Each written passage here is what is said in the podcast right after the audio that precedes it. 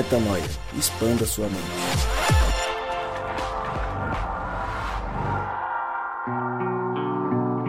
Sim, sim, sim, começamos mais um podcast Metanoia.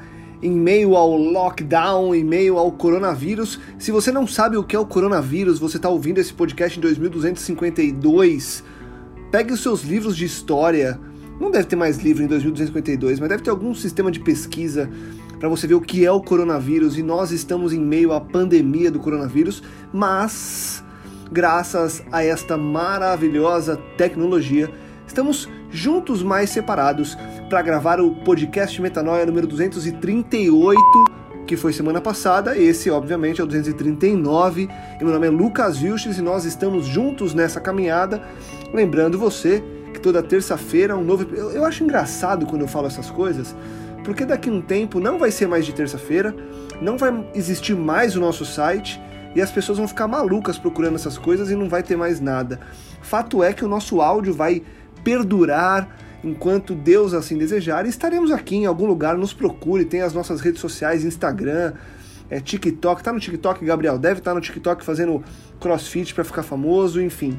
Estamos juntos e seguimos bem, por enquanto todos com saúde, graças a Deus, para falar hoje de um, de um tema extremamente relevante e com uma certa dosezinha de polêmica, porque o Rodrigo Maciel, quando sugere os temas, ele sugere temas que vão dar buzz na mídia. É, não à toa, vamos falar hoje sobre jejum. E se você está atento às notícias é, dos últimos dias, você sabe o porquê nós vamos falar de jejum, mas eu entro no tema propriamente dito depois dos nossos comerciais, brincadeira, depois que eles se apresentarem quem está aí comigo de jejum ou sem jejum? E aí, eu sou Rodrigo Maciel e vamos combater o bal... De novo, zero. Olá, meu nome é Rodrigo Maciel e vamos combater o mau jejum com a prática do bom jejum. Oi, eu sou a Mari e, gente, chega de romantizar o reino, viu? Fala aí, pessoal. Eu sou o Júnior. Um prazer estar aqui com vocês. E fazer greve de fome ou não? Fala, galera. O Gabriel tá aqui. Jejuar ou não? Eis a questão. Ah, vou levar jejum, não.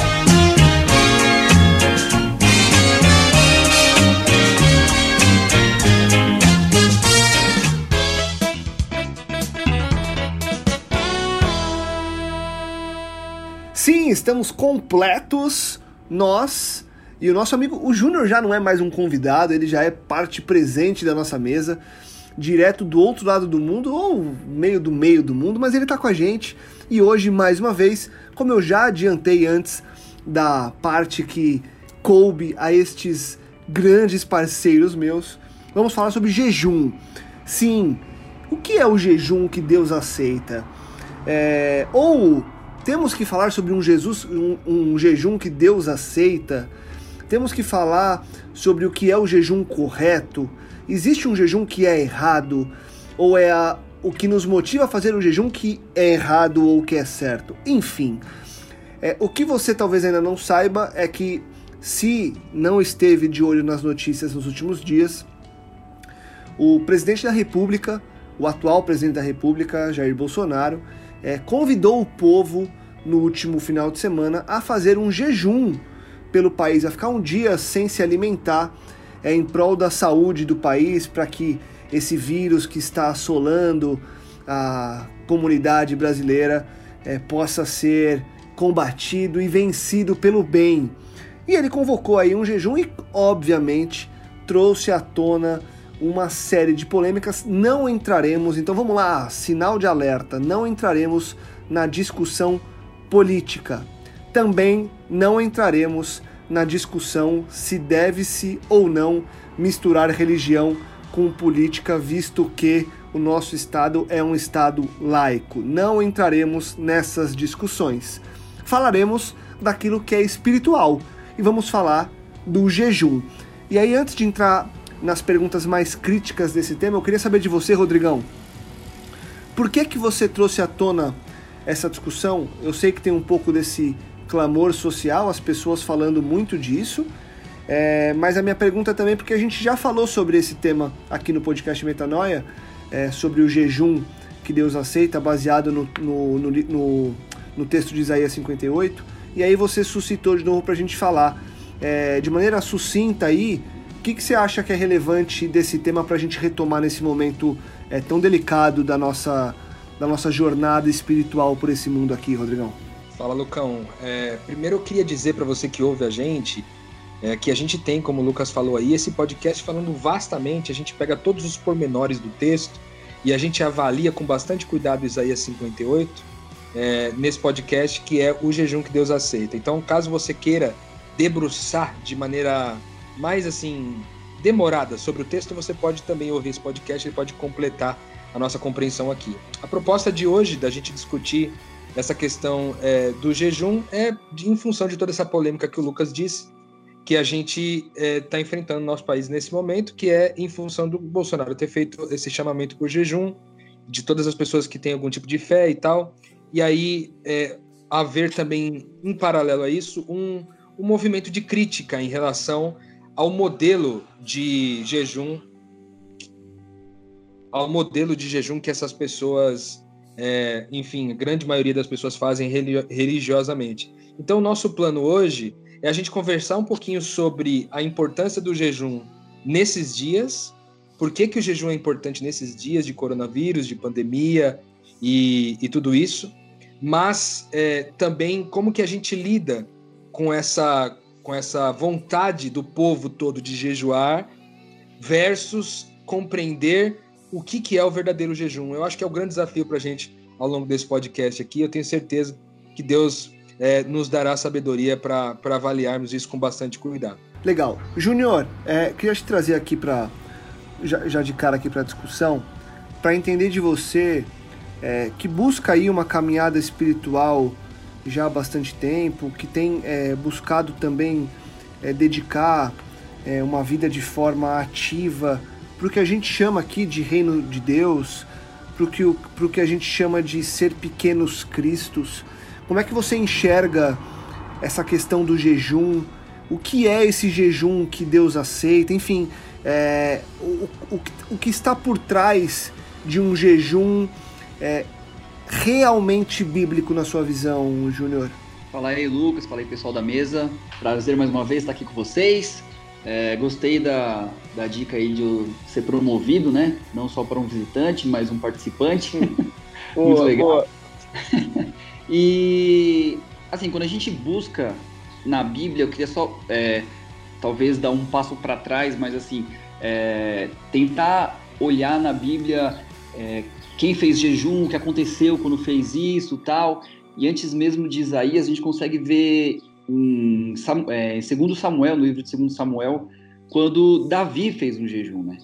Então, quem, quem tiver em casa, quiser ler, ler essa parte na Bíblia, está em 2 Samuel, é, no capítulo 12, quando Davi fez um jejum é, pelo filho, que Deus tinha falado, né, que o filho dele ia morrer, e ele fez um jejum para que é, Deus não matasse o filho, mas é, é, importante destacar que quando Davi fez esse jejum, ele foi uma foi de uma maneira natural esse jejum, né?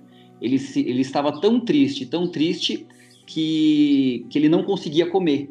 Ele se debruçou em terra, né, e passou a noite inteira orando de preocupação pela vida do filho, e ele recusou comer. E essa recusa de comer não foi uma coisa programada. Ele falou assim: "Ah, hoje às três horas da tarde, eu vou parar de comer, só vou voltar a comer amanhã, três horas de novo. Não, ele estava muito triste e preocupado com a situação, então ele decidiu fazer esse jejum. A gente consegue ver também Daniel, quando Daniel fez um jejum, né, é, a, depois de receber uma, uma visão, ele se entristeceu muito, ficou muito triste também com a situação, está em Daniel 10, e ele jejuou também. Então também foi um jejum é, que não foi intencional, né? Foi, foi algo que a situação acabou fazendo. Por estar muito triste, ele também jejuou. E daí, pensando em mim, assim, né? Vendo esses dois exemplos, é, pensando em mim, eu, particularmente, assim, eu, eu esqueço de comer quando eu tenho os dois extremos. Quando eu estou muito, muito, muito feliz, eu às vezes esqueço de comer, ou quando eu estou muito, muito, muito, muito triste, eu também não tenho fome de comer.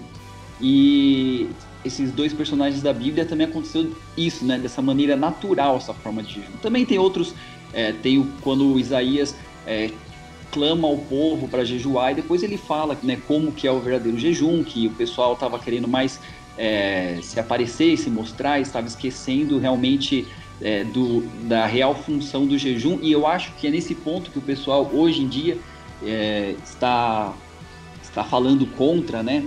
Porque virou uma, um jejum meio de uma doxologia, né? Então, assim, é, ah, eu vou jejuar, ficou mais para mim, assim, passa mais a sensação de uma greve de fome do que um, um, um profundo entristecer do coração. E, e, é quase que um que uma, é, aquela busca religiosa de moeda de troca, né, Júnior? As pessoas elas buscam o jejum na certeza de que o jejum que elas estão fazendo é, vai acabar por mover a mão de Deus e que se alguma coisa acontecer de bom, é, elas vão dizer que não, foi porque a gente parou fazer o jejum e Deus é, foi honroso aquilo que a gente se dedicou, né? Tem, tem, tem essa, essa busca meio constante do religioso por uma moeda de troca em detrimento de um esforço que ele fez a mais, né? É, fica meio parecido que é como se fosse uma certa. Um, um, dar um turbo na oração, né? Ah, minha oração tá meio fraca, então eu vou dar um turbo nela com um jejum. Aí vai ficar beleza para para Jesus para Deus conseguir olhar para olhar para mim, né? Olhar para minha para minha oração. Achei legal esse, esse ponto de vista que o Júnior trouxe, porque realmente às vezes a gente é tipo assim, ah, Deus é amor, então tá, então vou vou parar de comer aqui. Se você é amor, você não vai deixar eu morrer de fome e vai realizar aquilo que eu quero, né? Quando nas situações bíblicas, e, e como o Júnior disse que acontece na vida dele mesmo, na realidade, outra coisa está acontecendo que tem muito mais valor do que o próprio fato de comer, né? Então, assim, o jejum fica claro que não é de comida em si, mas é que na realidade o ato de comer torna-se tão é, secundário com o que está acontecendo que você simplesmente não come. Ou seja, você está muito entristecido, está muito preocupado, como deveria talvez estar acontecendo com a gente agora, né? Tipo, estar tão preocupado com tudo que está se passando no mundo e com os mais necessitados que eu não quero nem comer, cara. Pô, tô chateadaço com o que está acontecendo, não vou comer, vou me focar aqui na minha relação com Deus e tal em ver de que forma eu posso ajudar, né? Achei bem bacana, cara. É, o, e, e aí, pegando como gancho que o Júnior trouxe o que você completou, que você completou aí, Gabriel, é interessante um ponto. É, o, o Júnior usou uma frase, e aí eu queria trazer você para a conversa aqui, Mari. O Júnior usou uma frase é, sobre ser natural, né?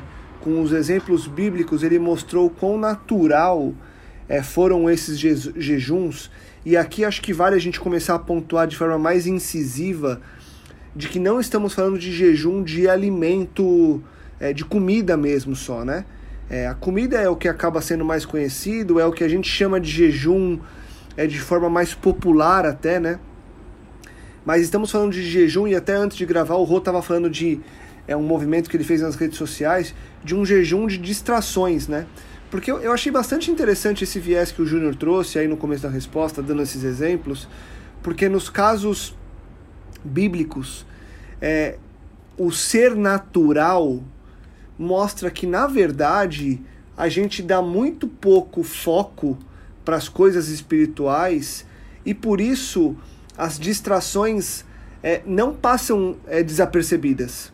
Então a fome ela não deixa é, é difícil a gente parar de, é, de pensar no reino, porque a gente é, vai, é, é, é difícil a gente deixar de comer para continuar pensando nas coisas é, eternas. Assim como é, na outra ponta, é muito fácil eu passar uma tarde sem almoçar e sem tomar café porque eu tô com muito trabalho. Falta, falta talvez, Mari, a gente colocar realmente as coisas espirituais no lugar para que essa naturalidade do jejum também volte a ser algo mais constante e presente na nossa vida e sendo mais constante e presente na nossa vida, a gente passe a olhar o jejum não como um esforço que eu estou fazendo para ter algo em troca, mas como uma consequência de algo que eu já faço porque já é natural em mim?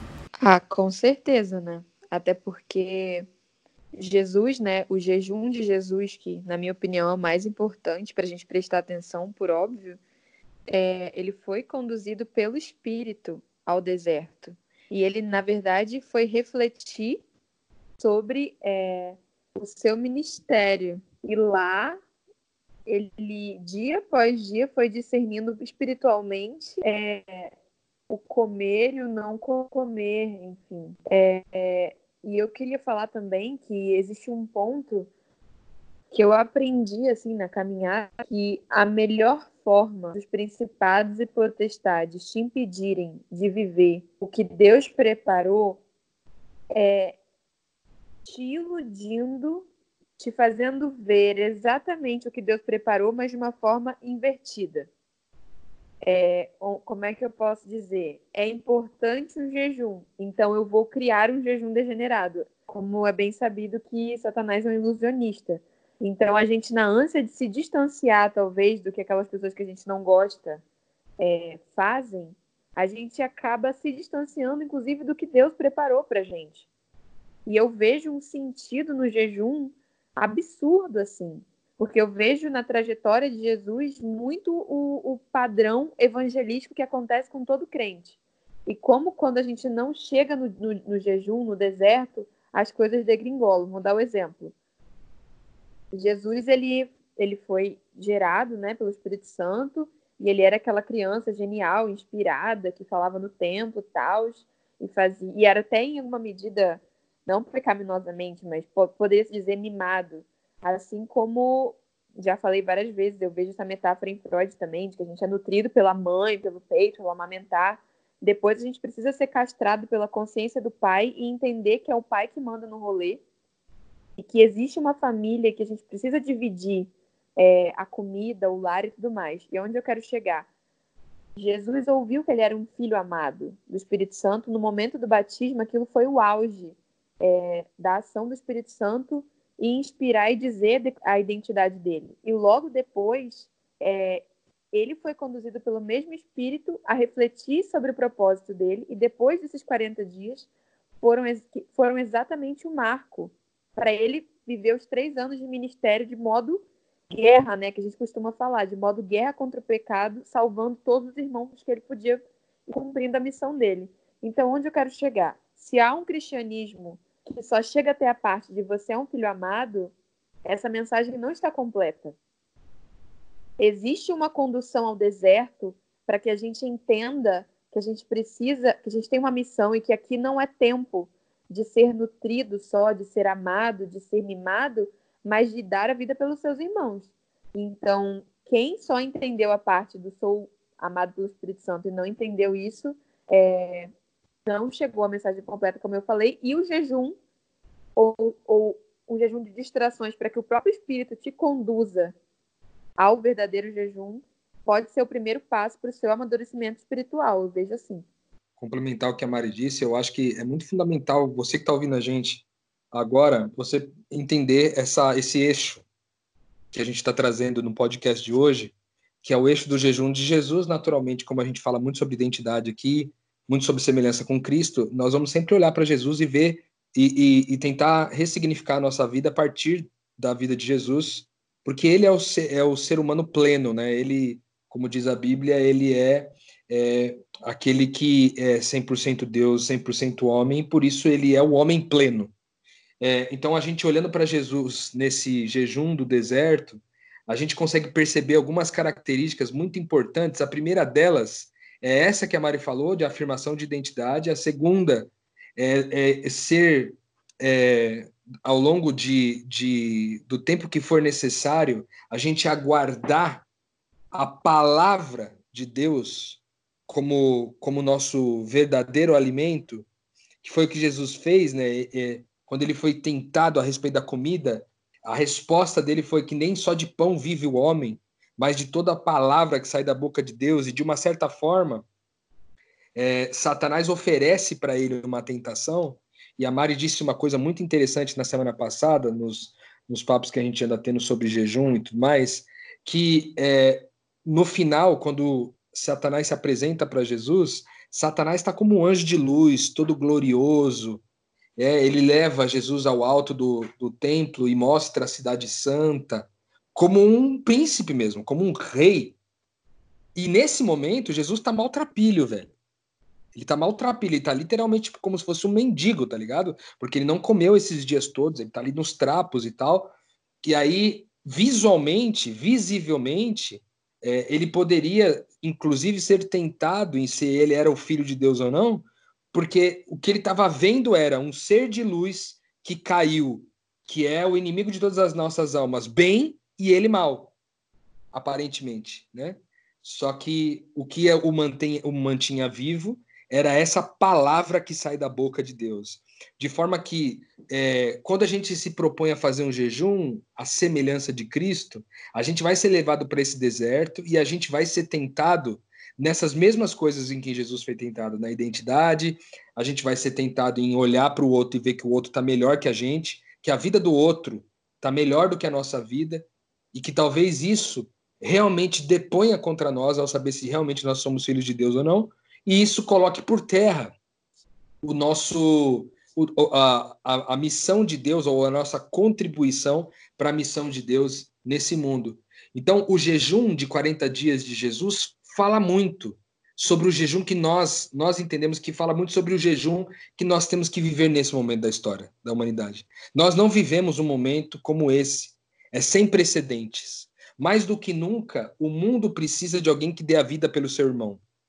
A gente já falou isso várias vezes aqui, né? Que a, a, a natureza geme, o, o, texto de Romanos 8, se eu não me engano, diz que a natureza geme como que geme dores de parto à espera de que os filhos de Deus se revelem. Por quê? Porque falta esse ingrediente para o mundo daquele que dá a vida pelo seu irmão. E é isso que o, que o texto de Isaías 58 vai dizer, é, fazendo um Jesus fazendo uma, uma crítica porque ele começa dizendo, até lendo na versão da mensagem, né, ele começa dizendo para Isaías profetizar contra a casa de Jacó, que era a casa dos religiosos. E aí ele fala, cara, esses caras, eles estão ocupados com adoração, eles estão ocupados em estudar tudo sobre mim. Né? Na aparência, eles têm uma vida, ele tem uma, uma aparência de, de uma família de vida reta. Eles obedecem à lei, eles honram a Deus, eles eles é, perguntam tudo o que eles vão fazer, eles perguntam para Deus antes. Só que é um povo que se queixa, dizendo por que, que a gente jejua e você não atende os nossos pedidos? E ele começa a dizer que o que está faltando em vocês, o que vocês não percebem é que tudo que vocês estão fazendo é serviço religioso.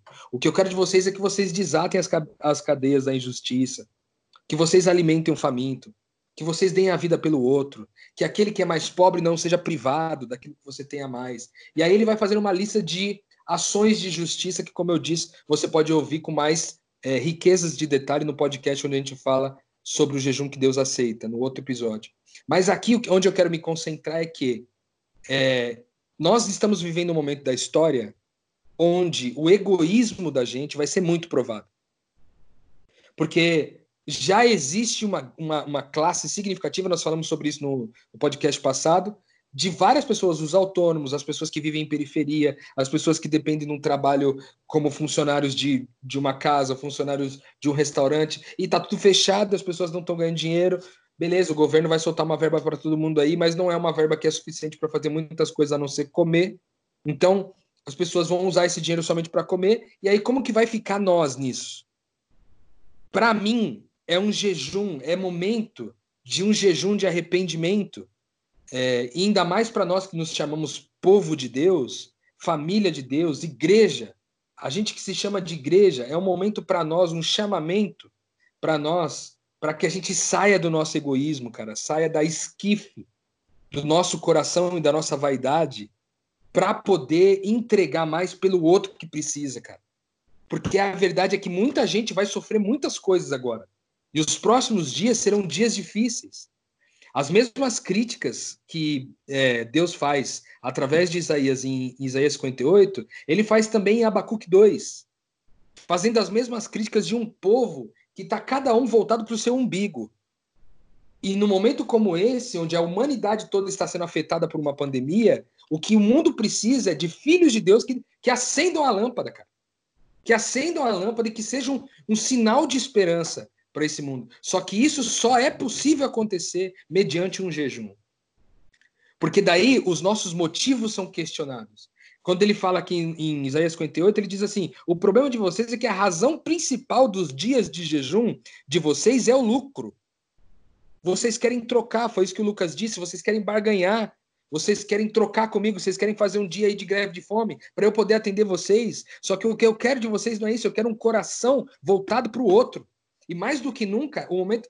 A, a gente globalizou, cara, tanto é, esse estilo de vida egoísta, soberbo e vaidoso, que só vive para o eu, que só atende às próprias necessidades, desejos e vontades. A gente globalizou isso tanto, a gente institucionalizou, estruturou isso de uma forma tão, tão densa que Deus, cara, está literalmente derramando a sua ira, como ele já fez várias vezes ao longo da história. Ele derramou a ira dele sobre a, a, sua a sua criação está vivendo em total desacordo com o espírito com o qual ele criou essa humanidade, entende? Então, eu me estendi um pouco aqui para falar sobre essa questão do jejum de Jesus, mas é para nos enfatizar que nós estamos vivendo um momento, cara, não é brincadeira o que nós estamos vivendo agora. Não é momento de brincar de crente, cara. Não é momento. E, e eu, eu louvo tanto a Deus porque nem sequer as igrejas dão conta de ficar aberta agora. Ou seja, a gente é chamado, a gente é quase que colocado num jejum forçado por Deus. Tipo assim, se você precisa de um, de um, de um incentivo, eu vou te dar. Nem igreja você vai ter para ir.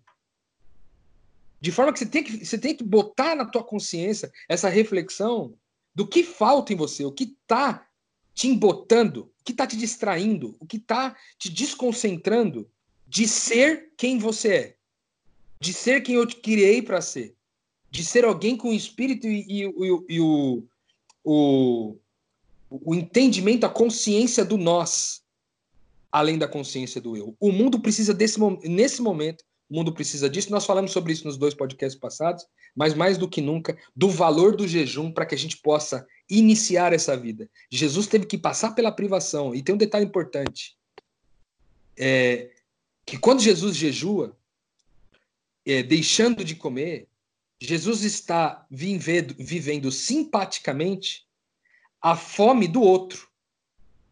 De forma que quando ele jejua e ele deixa de comer, ele sente o que aqueles que sentem fome sentem. E só a gente só consegue dar esse passo de, de mergulhar na morte do eu para viver pelo outro quando eu sinto a mesma fome, velho. Quando eu passo pela mesma necessidade, tá ligado? Então, é, base, é basicamente sobre isso que, que eu queria dizer. Esse jejum de, jejum de Jesus tem de nos ensinar que nesse momento é um momento para jejuar e para entrar nessa nova vida de morte por eu viver pelo outro. Pegando um gancho aí no que o Rodrigo está falando, na verdade, enquanto o Rodrigo estava falando, é, um nome que não me saiu da cabeça é, foi de João Batista. João Batista que, na verdade, assim, a Bíblia não escreve claramente que ele fazia jejum e tudo mais, mas é, em Mateus 3 você consegue é, ler um pouquinho da vida dele, do que acontecia com ele, é, principalmente no, no versículo 4 em diante, em que, na verdade, assim, ele fazia. Se você fosse, se você reparar com um pouquinho mais de, de cuidado, você pode conseguir entender que a vida dele era um jejum, não só de comida, como a gente está falando, mas um jejum para viver a simplicidade. Ele usava roupas simples, ele tinha uma vida muito simples e ele comia coisas também que não era considerado gourmet, vamos dizer assim. Então, é interessante que é, João Batista, que na verdade eu considero ele como o último profeta do Velho Testamento, porque depois dele veio Jesus e aí inicia o, o, o Evangelho, né? É, então ele, ele, está, ele estava vivendo uma vida de, de jejum justamente porque ele tinha essa consciência de que o Rodrigo está falando, a consciência do que estava por vir, a consciência de que Jesus estava por vir e ele precisava é, é, abrir os olhos das pessoas. E isso se remete a, a nós hoje em dia. É, a gente também tem uma mensagem de que algo está para acontecer e essas essas doenças e todas essas coisas que acontecem no mundo são provas claras disso, provas claras de que é, Deus está nos chamando para para ser o porta-voz dessa mensagem de coisas que estão, estão para acontecer. E, e o jejum é super importante. E, mais uma vez, não o jejum só de comida, mas como João Batista, uma vida de, de abnegação, né? Uma vida que, que de abstenção a muitas coisas do que o mundo pode oferecer. Não para você é, seguir como uma penitência, não, não isso mas como é, uma preocupação profunda com a missão que temos que desenvolver, com a missão que temos que, que levar em frente. Eu achei fundamental esse ponto que o Júnior colocou de ser um estilo de vida. Realmente, se o seu jejum não é algo que você se proporia a viver constantemente até que Jesus volte ou você morra, é, provavelmente isso é um rito, de fato.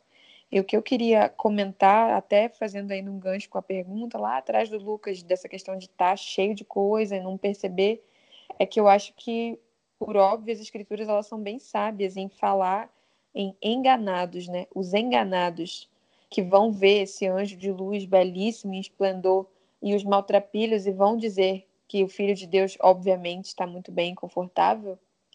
É, eles fazem isso porque realmente é, foi muito com essa viagem ao Piauí, sentindo o que é dormir em rede, ouvindo os trovões e sentir a presença de Deus de um jeito muito, muito mais contundente do que dá para experimentar no, no, que eu passei a chamar de Babilônia total, assim, é, é totalmente diferente. E porque a natureza e a simplicidade e a comunhão e a missão preenchem a nossa vida e reconectam a gente com o nosso DNA espiritual de modo que quando eu aterrissei aqui em Curitiba, na verdade, eu vi o apartamento todo branco, minimalista, eu fui sentindo um vazio e a minha mente foi começou a ser ocupada por, ah, eu preciso trocar esse quadro de lugar, ah, eu preciso botar esse armário ali, ah, eu quero retocar meu cabelo, meu Deus, minha roupa não tá cabendo, sendo que lá no Piauí, dane-se, era literalmente lavar o cabelo e usar só duas, duas, duas mudas de roupa porque secava tudo muito rápido. E eu senti uma tremenda mistura de compaixão e dor por perceber como as pessoas elas são extremamente miseráveis aqui e elas não estão tendo consciência disso. E, e, e tão embotadas assim, tão cheias e superlotadas de pensamentos e informações, o evangelho não entra. Não adianta, de fato, o Espírito Santo falar se eu vou abrir o meu feed do Instagram e vou ver um vídeo de um cachorrinho e vou esquecer, sabe? Se quem está ouvindo esse podcast aqui vai voltar para o mesmo estilo de vida de antes. E, e Deus não propõe isso como, como uma penitência também, como o Júnior falou. É que não é tempo disso, porque quem se alegra e quem procura o seu controle, o seu benefício, num mundo onde a maioria não tem chance de escolher por controle e benefício, é porque não entendeu o evangelho. Não há como descansar se o seu irmão não tem chance de descansar. Então, vamos guardar o deleite, o prazer, é, para o momento certo, onde isso for repartido e no momento que Deus preparou. E não vamos, enfim, viver um cristianismo infantil, né? Onde a gente só é filho de mãe, não é filho de pai. Legal. Eu queria. A gente trouxe pontos extremamente relevantes aí ao longo das respostas de vocês. É, e eu queria é, questionar agora, vocês já foram bastante práticos, mas num tema que é tão delicado, assim como tantos outros que a gente trata, acho que é importante a gente ser é, bem categórico e tentar trazer dicas bem pontuais. E já se encaminhando aqui para um, é, uma reta final de, de podcast, eu queria trazer é, uma pergunta bastante prática. E aí, Gabriel, é, se prepara aí para me ajudar a começar a responder antes de passar para o pessoal. Porque é o seguinte: é, existem. A gente pode olhar para a Bíblia e ver como, como que esses autores é, demonstraram essa interação com o jejum. a gente pode olhar para as nossas é, experiências próprias, a gente pode olhar para experiências de pessoas ao nosso lado que a gente vê que, que buscam isso de forma real, mas sendo muito sincero e trazendo à tona é, a soma disso tudo, que é o que inclusive nos traz aqui para o podcast Metanoia, né? A gente não traz nenhuma verdade absoluta, é, não queremos ser é, referências e não queremos, não buscamos com tudo isso aqui sermos é, citados mundo afora. A ideia é que a gente soma um monte de experiências que a gente teve e a gente compila num bate-papo semanal aqui de, de cerca de 40 e poucos minutos, é, uma hora.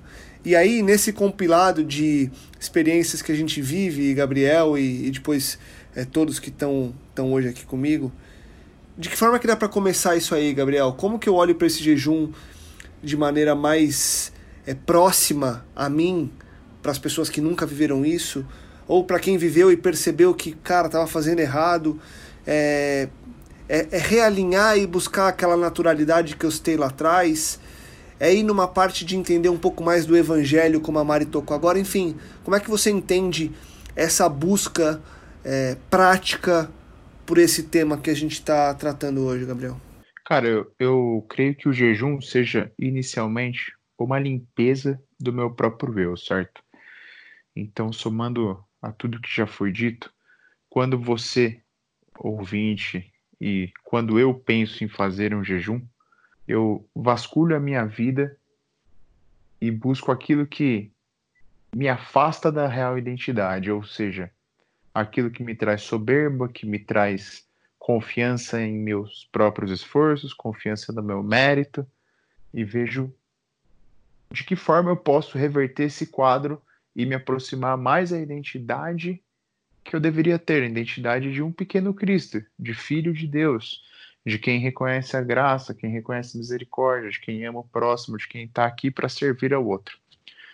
Então, quando a gente fala tudo isso, não é questão de, ah, mas e aí, eu paro de comer, não paro de comer? Cara, é... pode ser que na sua vida seja assim o passo inicial, diminuir o ritmo da comida. Pode ser que você esteja numa quarentena aí, na sua casa, desesperado, e você seja uma dessas pessoas que foi ao mercado e fez aquela, sabe, aquela compra gigantesca para garantir o seu amanhã e comeu tudo nas primeiras horas, sabe? Então, de repente, realmente, você tem que iniciar por um jejum de comida, mas não pela comida em si, como a gente disse, pela barganha com Deus, mas para abrir mão da sua segurança, da sua, so, da sua soberba. Pode ser que para mim, hoje, o, o, o, Lucas, o jejum se inicie com menos, menos, menos horas de lazer e mais horas dedicadas à contrição, ao pensamento elevado a Cristo e, e, e uma conexão para que ele me revele de que forma eu posso ser ele presente neste momento de angústia. Porque uma coisa é fato, assim, sabe? A gente está vivendo um tempo, uma época sem precedentes, cara. É, é o fim, ainda que não seja de fato o fim. Prejuízo algum haverá, pelo contrário, como o Rodrigo disse, se mais pessoas estiverem predispostas a reconhecerem sua própria identidade, mais corações estarão apontando para Deus e, naturalmente, o mundo vai caminhar ao seu final, para que Jesus volte num lugar bacana. Então, resumindo aqui, Lucão, acho que cada um tem que olhar para si e saber onde o seu eu está imperando, onde resta a soberba, a prepotência e tudo mais. E fazer uma limpeza na sua vida, cara. Entendeu? Fazer uma limpeza e se dedicar a obter de Cristo uma resposta, é, uma posição, uma postura de como de como se portar, né, na, na situação atual, meu brother. Creio que seja isso. Eu achei que a dica do Zambianco é muito boa. Eu acho que a primeira questão prática para quem, principalmente para as pessoas urbanas que não sacaram o rolê ainda, é, por favor, se permita pelo menos 30 dias, um mêsinho se permita tirar da frente aquilo que não permite nem que você ouça a voz de Deus, porque você está ocupado demais. Se permita. E, e ao se permitir ouvir a voz de Deus, eu acho que o nome do podcast é muito importante até para esse momento. É metanoia, é expansão de mente, mas é também um arrependimento, como o Rodrigo fala, é uma mudança de posição na sua vida. Não adianta você fazer um pente fino religioso e pensar: ah, o cabeleireiro que eu vou é de Deus, a comida que eu como não é. Ah, o lugar que eu moro, não sei, é muito caro, ou é muito barato, eu poderia morar em outro lugar. Ou poderia pegar meu dinheiro, minha renda fixa, eu posso melhorar meu investimento, em vez de investir nisso, investir naquilo. Para, não é sobre isso. É sobre uma pergunta muito simples.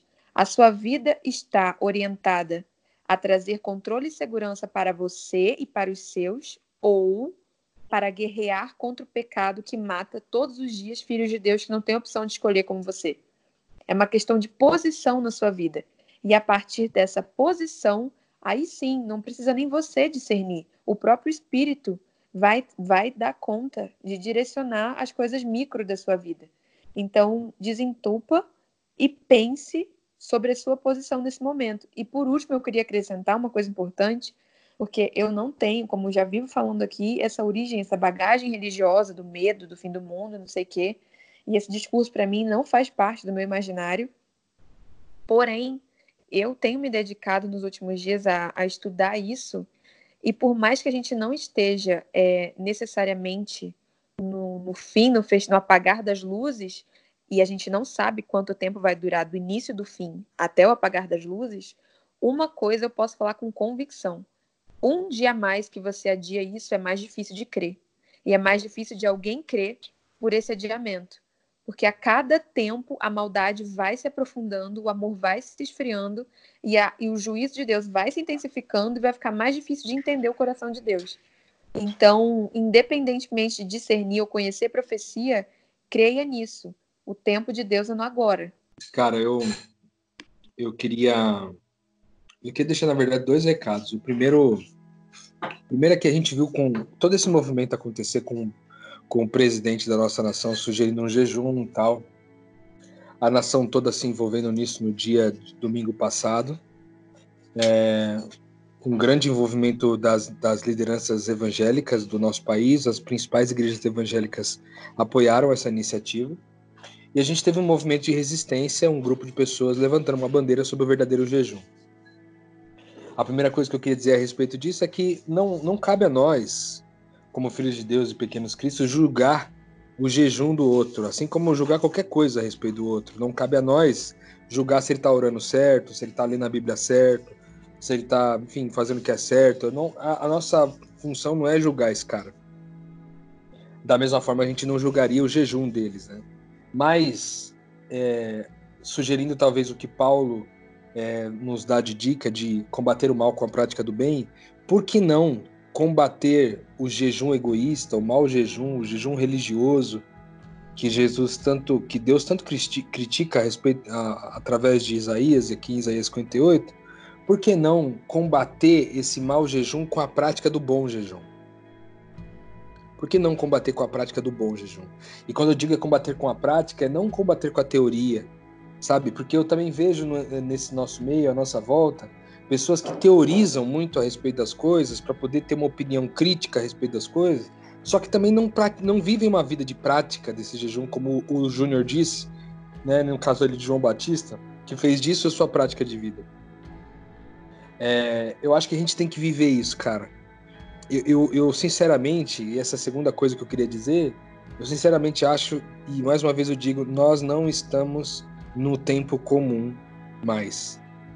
E é muito importante que você que ouça, você que está ouvindo o Metanoia esse tempo todo, esses últimos quatro anos que a gente está aqui, você conhece o coração da gente, sabe sobre tudo aquilo que a gente falou. É, a gente tem um recado importante para você é chegado um tempo, e esse tempo já chegou, que não é um tempo da gente andar distraído mais, cara. Sabe, Deus está literalmente é, fornecendo, realizando um juízo de todas as nações e, e tudo, toda essa opressão, a gente, o maior desafio da gente é entender onde é que a gente está contribuindo com essa opressão toda. Porque quando a gente fala, quando a gente lê o texto de Isaías 58, de Abacuque 2, e a gente vê tantas maldades que são relatadas né, nessa, é, nessas listas deles aqui, a gente não. A gente às vezes pensa que isso está distante demais de nós. Mas a verdade é que todos nós contribuímos para que o mundo seja isso que é. E, e, esse chamamento para o arrependimento que a Mari falou, essa metanoia, que é a, é a, é mudança de posicionamento, é a troca de direção, é exatamente esse momento que a gente está vivendo agora. Então, eu quero convidar você, eu quero te lembrar, meu irmão, você que ouve o podcast Metanoia, que nós não estamos mais em tempo de romantizar o reino. Nós não estamos mais em tempo de achar bonitinho, falar de graça, de identidade, ah, que legal, resolve meus problemas existenciais. Cara, nós não estamos numa fase de resolver problema existencial, tem gente morrendo aos montes. Milhares de pessoas morrendo aos montes. E aí o que, que nós vamos fazer? Então, é, um, é tempo da gente da gente voltar para dentro, cara, e começar a refletir onde que está a minha participação em toda a opressão e marginalização e maldade do mundo. Qual é a minha contribuição? Qual que é a minha fatia de, de, de, de contribuição? Qual que é a minha moeda de 25 centavos que eu jogo nisso daí? Qual é a minha contribuição? Como que eu cooperei para que o mundo chegasse onde chegou? A, a, palavra de Deus diz em Apocalipse que Deus vai destruir aquele que, aqueles que destroem a terra. Deus vai destruir, velho. Deus vai destruir aqueles que destroem a terra. E aí eu pergunto para você, qual é a sua parcela de destruição da terra? Que em nome de Jesus, ao meditar nisso, você se arrependa, irmão. E arrepender-se não é ter remorso sobre estar no caminho errado. Arrepender-se é tomar a direção contrária.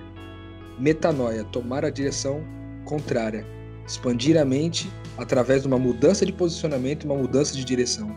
Em nome de Jesus, eu convoco vocês que ouvem o podcast Metanoia a jejuar nesses tempos difíceis de pandemia e de coronavírus, dos mais diversos é, jeitos que você puder. Jejuar de pensamento, jejuar de comportamento, jejuar de comida, jejuar, seja lá o que for que Deus te chamar para jejuar, meu irmão, para que você conheça mais qual é a sua contribuição para toda essa maldade do mundo e tendo conhecido você poder então cooperar justamente com o contrário. Em nome de Jesus, que você passe os próximos dias refletindo sobre isso, entendendo tua participação nessa história toda, para que, cara, quando, quando, quando todas essas coisas passarem e os últimos dias chegarem, Deus não tenha dificuldade de te reconhecer, porque você já fazia parte do nós desde antes. E não ficou vivendo uma vida é, em torno do eu, em torno de si mesmo, que levou a separar você do corpo, a viver aquilo que é eternamente inútil e te deslocou daquilo que era o plano de Deus e o propósito de Deus para tua vida. Que em nome de Jesus você, você reflita sobre isso hoje e, e, e durante os próximos dias e tome uma decisão, meu irmão. É tempo de arrependimento. Em nome de Jesus, essa é a minha oração para você. Que você se convença que seja suficiente, que o Espírito seja é, é, mais do que suficiente para você entender que é tempo de arrependimento, é tempo de mudar de caminho, em nome de Jesus. Eu queria só finalizar com o que o Rodrigo está falando aí, que o metanoia ele é para ajudar você a ter um, uma relevância na sua vida cristã. Desde o primeiro episódio até aqui, esse é o propósito. Vida cristã relevante. E não adianta o Rodrigo falar, o Lucas, todo mundo aqui falar e falar e repetir é, se você não olhar para o que a Bíblia diz. Ela diz que Deus é capaz de tirar o coração de pedra e colocar um coração de carne. E o que acontece quando você começa a ter este coração de carne? Você busca ser semelhante a Jesus. E da onde vem esse conhecimento? Não vem em ouvir pregações, em ouvir músicas, mas sim, e isso está escrito no Novo Testamento, em buscar a palavra de Deus, em conhecer a palavra de Deus. Então, abra sua Bíblia, abra sua Bíblia, debruce nela, leia o que está escrito lá, porque lá, sim, você vai conseguir encontrar é, muitos motivos e muitas formas de transformar a sua vida relevante. Relevante para o mundo, relevante para o mundo de uma pessoa, relevante para o próximo, relevante para a sua família, para a sua casa. E é esse o convite que a gente faz e que diariamente e semanalmente a gente tem feito, que você possa olhar para a Bíblia, olhar para a palavra de Deus e permitir que essa palavra transforme a sua vida. Muito bom, Júnior, muito bom todos um espetáculo de podcast, um espetáculo de metanoia, muita expansão de mente e com certeza absoluta é, quem é, conseguiu chegar até o final aqui com a gente sai um pouco mais transformado e entendendo é, como fazer esse bom jejum e como é, viver essa vida mais próximo à maneira que Deus sonha para nós. Semana que vem a gente volta é, para falar de mais temas relevantes, para expandir a mente novamente. E para vocês aí, primeiro para vocês, senhores, obrigado Gabi, obrigado Rô, obrigado Mari, obrigado Júnior. E para você que nos escuta, eu deixo claro aquele convite de todo final de episódio, compartilhe, divulgue e ajude que mais pessoas possam expandir a mente. Afinal de contas, tem muita coisa para a gente falar, tem muita gente para nós todos, nós e você que nos escuta, atingirmos para que todos possamos ter mais metanoias rumo ao entendimento cada vez mais completo do que estamos vivendo aqui e agora. Metanoia, expanda a sua mente.